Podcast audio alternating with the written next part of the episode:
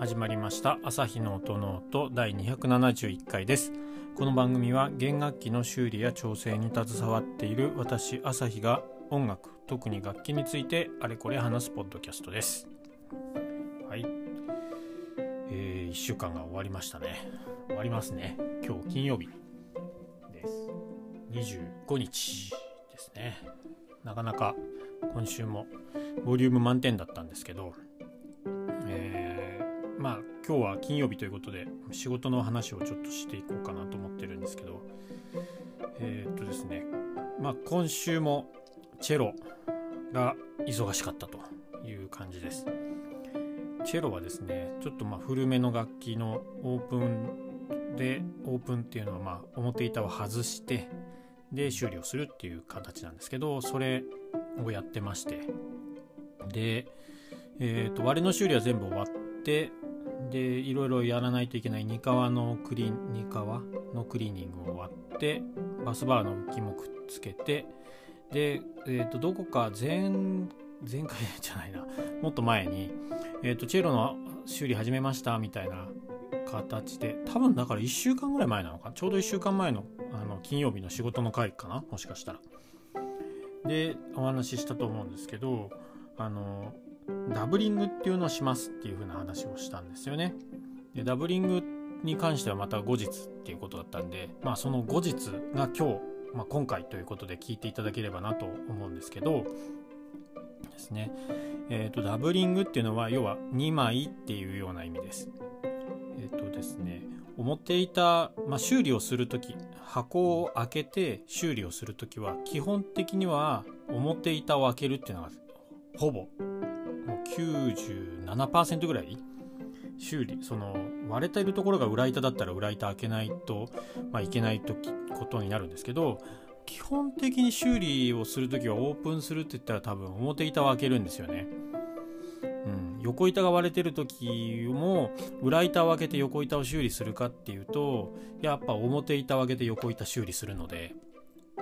えー、まあそんな感じなんですけど、まあ、理由っていうのがちゃんとまああって表板だけ、えー、バイオリンのボディネックじゃなくてボディは表板だけ材質金の木材の種類が違うんですよね。えっと、表板はまスプルースっていう針葉樹です。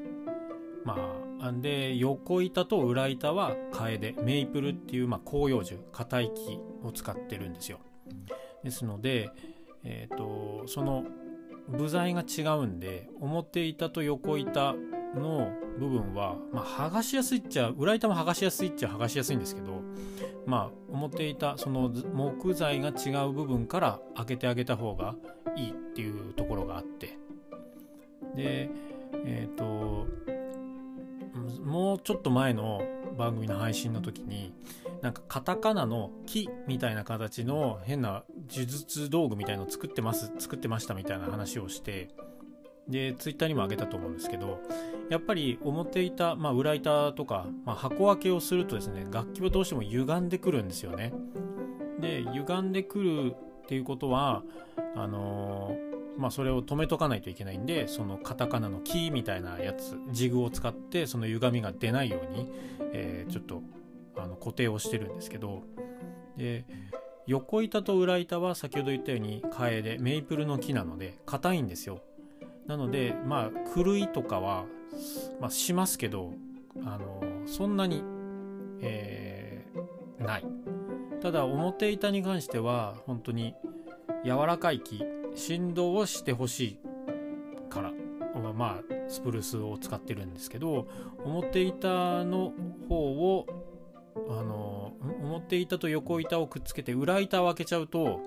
ただでさえそのね振動しやすい要は柔らかい柔軟な木が残ってるとどんどんどんどん歪んできちゃうっていうかあとはもう単純に作業しづらいんですよ。え、ー、と裏板を開けたことところを想像してもらうと指板が浮き出てるわけですよね。で、ひっくり返せないんですよ。ひっくり返すっていうか、指板を下にして、で、裏板をあの剥がしていろいろやるっていうのはちょっと大変なんですよね。じゃなくて、やっぱり普通にが楽器をテーブルとかに置く時も、裏板側とネックのあのスクロールの底の部分みたいなところでこう置くわけじゃないですか。やっぱりあの方が作業しやすいんで保管もしやすいし。っていうことで、まあ、基本的には表板を開けるっていうのが通例っていうか、まあ、表板は柔らかいんで割れやすいしっていうところもあるんですけどね。そんな形です。で表板とを何回も開けたり閉めたりしていくとどうしても表板は柔らかさっきも言ったから何回も言ってますけど柔らかいんで、えー、接着が強すぎる要は2側が強すぎてしまうとそうするとこうもげちゃうっていうか変なところでこう開いてしまうんですよね。でちょっとであれちょっとっていうか大きく取れちゃう場合もあるんですけどそういった場合はちゃんとまた表板に貼り直すんですけどあんまりこう開けたり閉めたりを何回も多分3回4回とか長年にわたってやられてくるとどんどんどんどんこう木材が失われていくわけですよね。無理やり開けてるんで。剥がれてくるっていうのはね夏とか剥がれてくるのはまあ自然と剥がれてくるんでそんなに大きいかあの問題はないんですけど無理に開けてるんでやっぱり木材ちょっとずつこうなくなっていくんですよね。そうすると表板と横板にのその接着面っていうのがどんどんどんどんこう平らじゃなくなってくるしどんどんどんどん表板が薄くなっていくわけですね。接着するところが。そうなってくるとここで登場するのがまあダブリングっていうまあ修理っていうかいう形になります。でこれに関してはえっ、ー、と何つったらいいんだろうな。表板のその縁ですよね。その横板とくっつくところ。あそこの辺りを少し削ってで新しい木を新鮮な木をはっつけて厚みを復活させつつ、えー、表板の開け閉めでこう歪んでしまった面を平らにもう一回整えてあげるっていうような修理です。これは結構古い楽器はされてることが多いです。本当ガルネリとかストラディバリとか、まあ、いわゆるオールド楽器はやられているのの方が多いって言ってもいいのかもしれない。僕もあんまりちゃんとした、なんだろう、ただ古いオールド楽器しか見たことがない、ん？見たことがないわけじゃないけど、そっちを見る機会が多いんで、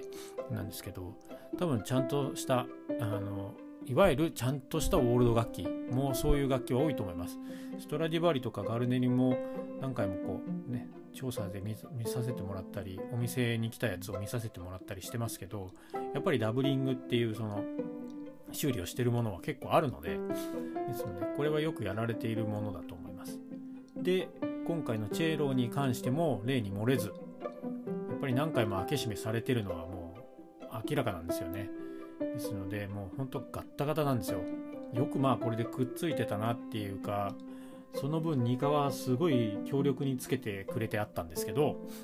多分ね歪んでて接着できない隙間があるからっていうことで濃いめのニカワを使ったんだと僕は想像してるんですけどそんな感じででしたので、えー、少し、うん、あのダブリングをしてみました。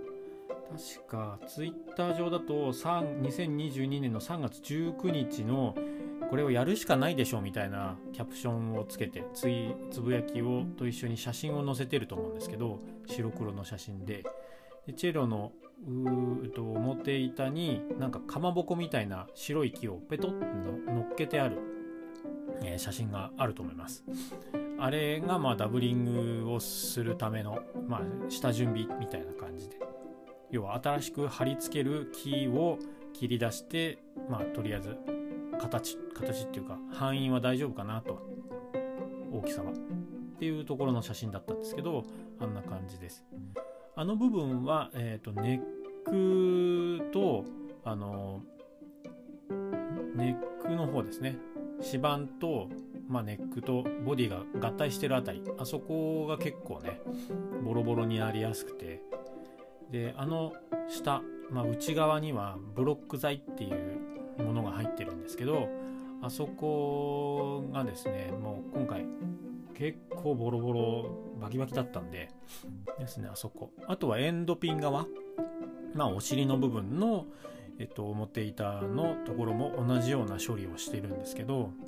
ですんでそこですね。でチェロの場合はだいたい 4mm ぐらい厚みがあるんで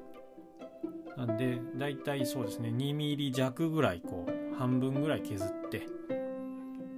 厚さをですね。でえ、ー、と新しい木を先ほど言ったそのかまぼこみたいな木をペタッて貼り付けてで元の、えーと、なん形になるように厚みとか、えーと、そのカーブに合うようにせ、えー、と削り出して整えてあげると。そうするとその新しい木はカンナで削れるんで削れるっていうかねなので平面が出ますのでその楽器の内部にあるブロック材ともピタッとくっついてくれてまあこれでね接着も安心剥がれてこないしネックまあネックが起き上がって指板が下がることもないだろうしエンドピン側も結構あそこは負荷負担がかかるところなのであそこの接着もこれでまあ一安心かなというところですね。はい、これをまあダブリングって言います。今回はそのブロック材のところだけしか今のところやってないんですけどちょっともう一回、えーと、箱閉じする時の感じでやっぱ隙間がねすごい覗いて中をエンドピンのところからこう覗いて、えー、外を見た時に明らかに隙間がすごいあるところはちょっとダブリングももうちょっとしてあげようかなと思いますのでもしかしたら量が増えるかもしれないですけどそんな感じで進んでいきます。あの、そうですね。隙間が空いてるかどうか今はチェックできないんですよ。まだカタカナのキーみたいなその歪みを抑えるやつが貼ってあるのでえっ、ー、と外せないんですよねまだ。もうちょっと修理したいところがあるんで。ですのでそこが終わってもういよいよ接着しますっていう接着できるところまで表板の修理とかが終わったらそのカタカナのキみたいなやつ外して仮でこうねペタペタっと止めてみて接着剤ではなくてクランプでこうちょっと止めてみて、えー、隙間とかの状況を見てまあこれでないぞっていうことであればそのままやりますしまたいやここもちょっとダブリングしないとまずいかなっていうことであればそこもやってで箱閉じをするという感じになっていきます。ですね。なので古いもし楽器をお持ちの方はですね自分の楽器を横の表板を横から見てみると面白いと思います。よーく見てみるともしかしたらそういうダブリングの跡っていうのが見られるかもしれません。本当にが、えーと、表板を横から見てそうするとなんだろうな正面側から見るとオリジナルの木が残ってるわけですよね。でも横側面側から見ると横板とくっついてるところはなんか木目とか年輪が真ん中でこうちょうど途切れてるみたいな厚みでいうところの真ん中ね。そうするとそこはダブリングをされた後だと思います。まあ、細かくやる人はその辺の年輪も合わせない方がいいんですけど、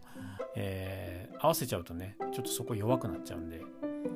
ちょっとずらしてやるっていうのがまあポイントって僕は教わったんで今もそうやってやってるんですけどぱり、うん、そういうふうに、えー、とか表板まあ裏板でやられてる場合もありますし。ですのでもし古い楽器を持っている方は表板のそあのエッジっていうかその縁のところの部分をこう詳しく見てみるともしかしたらダブリングっていうね修理をされてる跡を見つけられるかもしれないです。あとはまあ展示会はまあ新作の展示会とかではなくて楽器のその展示会あの古い楽器もいろいろフレンチですとかジャーマンですとかイタリアですとかの、まあ、19世紀とかね20世紀初頭だとまだダブリングしないのかもしれないですけど1800年代ぐらいの楽器がこうずらりと並んでる時とかはその辺の部分を見てみるとおこれが朝日さんの言ってたダブリングかみたいな感じで、えーと、そういうのを見ることができるかもしれませんのでもしそんなものがあれば見てみて注目してそういう機会があればそこにも注目してみてもらえると新たな発見があるかもしれないです。はい。ですね。あとは一番初めにお話を戻してしまうんですけど裏板を開けない理由はさっきみたいに歪みがとかいろいろ言ってたんですけどもう一個はボタンっていう部分も外さないといけないんですよね。でボタンを外すと結構ねこれ箱閉じする時すごい大変なんですよ。ネックのの部分とボタンっていうのはですね裏板のあのてっぺんのところにかまぼこの型みたいなこう半円のものがペチョってくっついててでネックのハイヒールのあのヒール部分みたいにヒューってネックが曲がってきてるあそことくっついてるとこなんですけどあそこはすごい重要なパーツであれまあ箱開けして外してもう一回つけてしっかりくっついてればいいんですけどあれがちゃんとくっついてないと指板下がりネックが起き上がってくる原因にもなりますしあとはあそこは結構大きな面で接着してるんであそこ剥がすまあ箱開けする時に無理に開けようとするとボタン折れちゃう。割れちゃう？思っていたじゃない裏板なんと外していようと見ようと思ったけどボタンだけネックのそのヒールの部分にくっついて しまうっていうことは僕やったことないですけどそうなったことはないですけどそういう危険性があったりとかですね。やっぱりあそこ本当に重要なところなんでそういったところの回避っていう意味合いもありますかね、まあ、やっぱり何にしろ表板を開けるのが一番楽ちんなのではい。ですんで皆さんまあ表板を開けてで開け閉めがたくさんになってこう材が薄くなってきたとか接着面が歪んできたって言ったらダブリングをするっていう感じですね。これはその横板の方表板と接する横板の方も歪んできてしまったりとかすると、まあ、削っちゃう人もいるんだと思うんですよね昔は。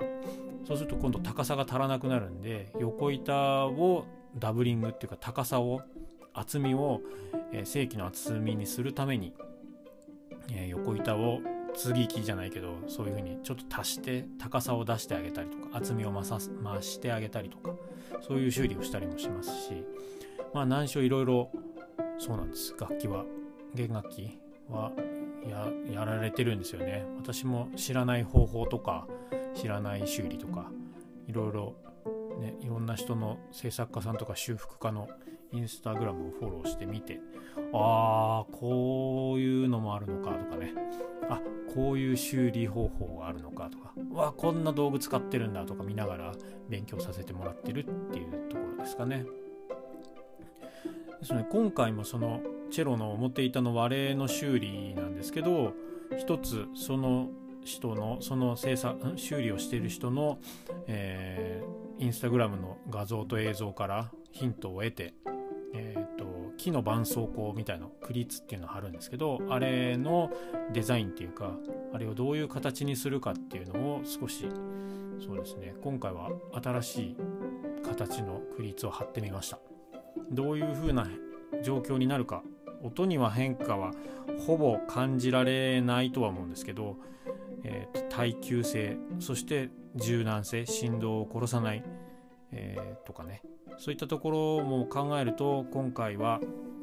ひし形の、あのクリーツを採用してみたんですけど、えー、それがどうなってくれるかちょっと楽しみではあります。本来の割れのところはいつも通り長方形の、えーと、クリーツを貼ったんですけどその横2センチぐらい隣に、まあ、ちょっとひどい修理をされたえー、割れの修理の跡があるんですけどあそこの部分はちょっとひし形のクリーツを採用してみました。多分これも時間ができればあのツイートしようかなと思いますのでちょっとその辺も見てみてください。ですね。一応、うん、あとはクリーツの形で言うと平行四辺形のやつとかねいろいろあります。ですので丸っていうのは見たことないな。丸はあんまりそうですね。うん現実的ではないかな。昆虫パッチっていうのはね楕円形してたりするんですけどうんちょっと現実的ではない気がするな。まず作るのが大変っていうのとあとは年輪はやっぱりこう縦に走って、まあ、横に走ってますのでそれに対して丸を使うととかねいろいろちょっと考えちゃうとまた話が長くなっちゃうんでですので今日はこんなところでえー、チェロの修理割れの修理はまあ完成してで箱閉じ前のまあダブリングっていう、えー、修理を修理、うん、をしてましたというお話をしてみました。番組を気に入っていただけた方は、えー、フォローやサブスクライブチャンネル登録どうぞよろしくお願いします、えー、Twitter、Instagram もやっております。もしよければこちらもフォローしていろいろお話できると嬉しいです。はい。あのーそうですね。ツイッターの方はなるなるべくっていうかツイッターの方は本当この番組と連動させやすいんでですので、まあ、この辺の、ね、言葉でやってるのでお話ししてるだけなんで映像がこう頭に浮かびづらいっていうところはあると思うのでその辺の補足で Twitter もいろいろ更新していきますのでもしよければ朝日の音ノートで検索してみてください。ではまた、えー、次回の配信で終わりお会いしましょう。ありがとうございました。さようなら。